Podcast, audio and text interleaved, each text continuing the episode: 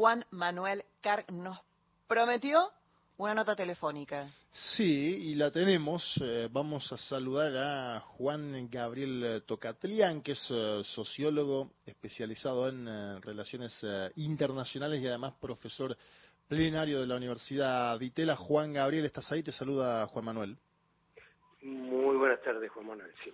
un gusto hablar con ustedes. Un gusto hablar también con vos. Bueno, obviamente vamos a intentar trabajar contigo en los minutos de nota eh, el, panorama internacional que, enfrentará la presidencia de Javier Milei y sobre todo, bueno, lo, que está pasando ahora mismo, porque mm, durante la campaña presidencial Milei cuestionó a Xi Jinping y a Lula y ahora terminó enviando cartas a ambos. La futura canciller Mondino viajó a Brasil Milei se apalancó mucho en la experiencia del trampismo, pero está yendo a los Estados Unidos de América. Ayer se sacó una foto con el expresidente Bill Clinton. Hoy se encontró con Jake Sullivan en la Casa Blanca. ¿Qué te dicen estos movimientos sobre el Milei de la campaña y el Milei ya presidente electo de la Argentina? Bueno, me parece que la, pregunta es muy pertinente porque posiblemente vamos a tener eh, tres Mileis, por llamarlo de alguna manera. Eh, el, el de, la campaña eh, organizó sus comentarios en términos de política exterior de una manera categórica, definitiva, eh, puros, impuros, buenos, malos, eh, y lo hizo en, en, muchos en muchos temas. probablemente el, uno de los más recordados es cuando, sin hacer ningún tipo de evaluación y en medio de eh, de, un debate que había con empresarios, afirmó que la Argentina eh, bajo su gestión no, no entraría a BRICS. BRICS había invitado a, la Argentina a vincularse y esa es una decisión que va a entrar en plena vigencia o no el primero de enero del 2024. En la campaña misma se refirió no solamente contra China, en una clave de autocracias, democracias y en este caso el, horror del, comunismo, sino frente a Brasil, eh, para quien usó como país el mismo término bajo el mandato de Lula, a lo cual agregó eh, Lula como una persona eh, corrupta y ladrona. sus voceros más próximos demostraron una actitud de descrédito total frente al multilateralismo, particularmente en el marco de Naciones Unidas contra la Agenda 2030, eh, insistiendo en que eh, los propósitos de justicia social de Naciones Unidas eran en realidad la legitimación de la injusticia social, algo que usaba también mi ley en el lenguaje interno, eh, hubo claras definiciones anticientíficas contra el cambio climático, hubo notorias definiciones también en el campo de los derechos humanos que ponían en entredicho una política tradicional que el país, con matices sin duda alguna diferenciados pero complementarios, ha mantenido desde el advenimiento de la democracia. Eh, y, además eh, anunció que eh, su predilección en términos de países era Estados Unidos y, e Israel y para ello eh, estaba dispuesto a, trasladar la embajada de la Argentina de Tel Aviv a Jerusalén. Digamos, ese fue el ley de campaña. No creo que esos ítems, y como lo formulara, movieran el amperímetro electoral, que era básicamente eh, una elección en la cual los asuntos dramáticos, las inquietudes sociales, el estado de la economía, la inflación, los problemas de los jóvenes, estaban mucho más en el centro eh, de, lo que estaba eh, siendo eh, votado por, por, los ciudadanos y las ciudadanas. viene un segundo Milei, ciertamente.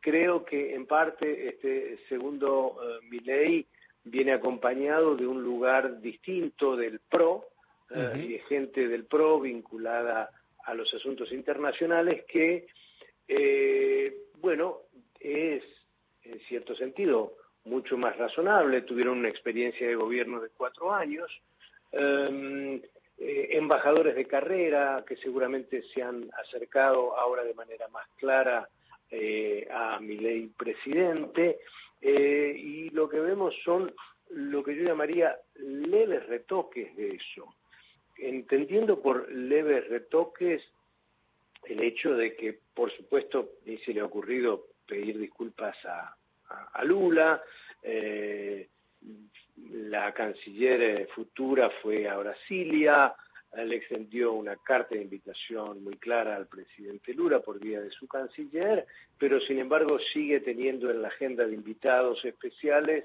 a Bolsonaro y su esposa, algo que seguramente a Lula no le va a gustar eh, mucho.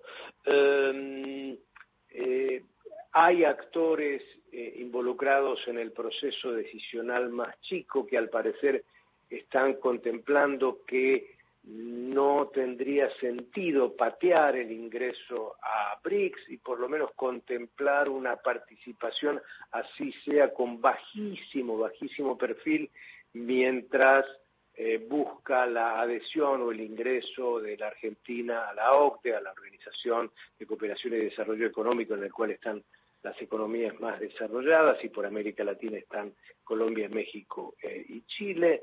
Em, y eh, este viaje a Estados Unidos que es eh, muy significativo, yo diría mucho más para Estados Unidos que para mi ley.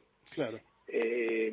me permito decir ahí que Estados Unidos encontró una oportunidad notable en una región en la cual la mayoría de los países de América del Sur tiene como primero o segundo socio a China y en la cual China ha ido proyectando no solamente intereses económicos, sino financieros e incluso un perfil diplomático mucho más activo, eh, encuentra con un líder que expresamente eh, se manifiesta con una, con una postura anti-China y supongo yo que todo el recorrido que habrá hecho en Washington habrá servido para que gente del Departamento de Estado y del Consejo Nacional de Seguridad lo alertara de, China, lo pusiera eh, pues al corriente de lo que Estados Unidos considera una potencial amenaza en materia de defensa y de seguridad, y a lo cual habría que agregar el hecho de que Argentina estaba por decidir la adquisición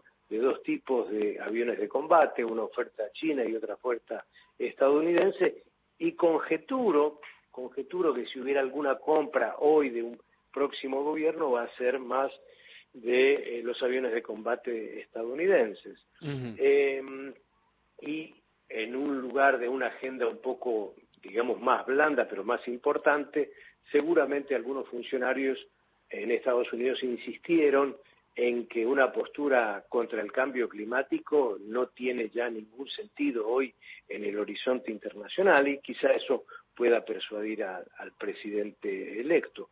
Así que va a haber que ver qué pasa en la ejecución propiamente dicha, de cuando llegue el momento, cuando comience una gestión, el 10 de diciembre, ahí veremos qué parámetros se mantienen, qué parámetros se alteran, qué parámetros se moderan, qué parámetros se exacerban, yo tomaría un poco de tiempo y cautela antes de hacer un balance. Estamos hablando con eh, Juan Gabriel Tocatlián, sociólogo especializado en relaciones internacionales. Te hago la última cortita, Juan Gabriel, y desde ya agradeciéndote el tiempo que tenés para nosotros. Paseaste ahí por todo el escenario geopolítico que va a tener que tocar. Javier eh, Milei, mencionabas América del Sur eh, y Sudamérica dentro de lo que es tu análisis.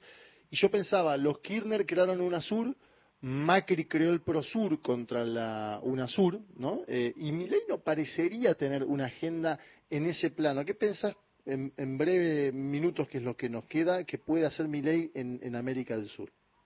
Eh, poco porque creo que encuentra en Boric y en Petro y en Lula un triángulo no muy favorable a sus eh, iniciativas o políticas, no se ha referido nunca a América Latina, no digo que tenga que decir que existe la patria latinoamericana, pero puede decir perfectamente que Sudamérica es el ámbito natural de la proyección de la Argentina, eh, no sabemos eh, qué tipo de perfil de embajador estará enviando a los países de Sudamérica, y en todo caso sí asumo que lo que más le interesará de Sudamérica no es el componente político, pero sí el componente comercial. El componente comercial.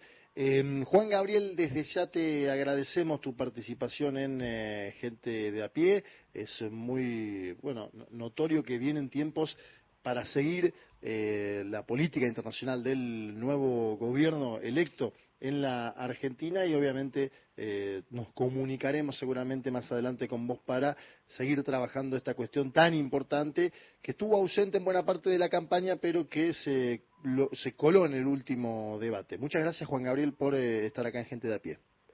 gracias a ustedes y siempre recuerden eh, que es parte del interés nacional argentino tener una buena política exterior. Exacto, pensamos lo mismo. Gracias, Juan Gabriel.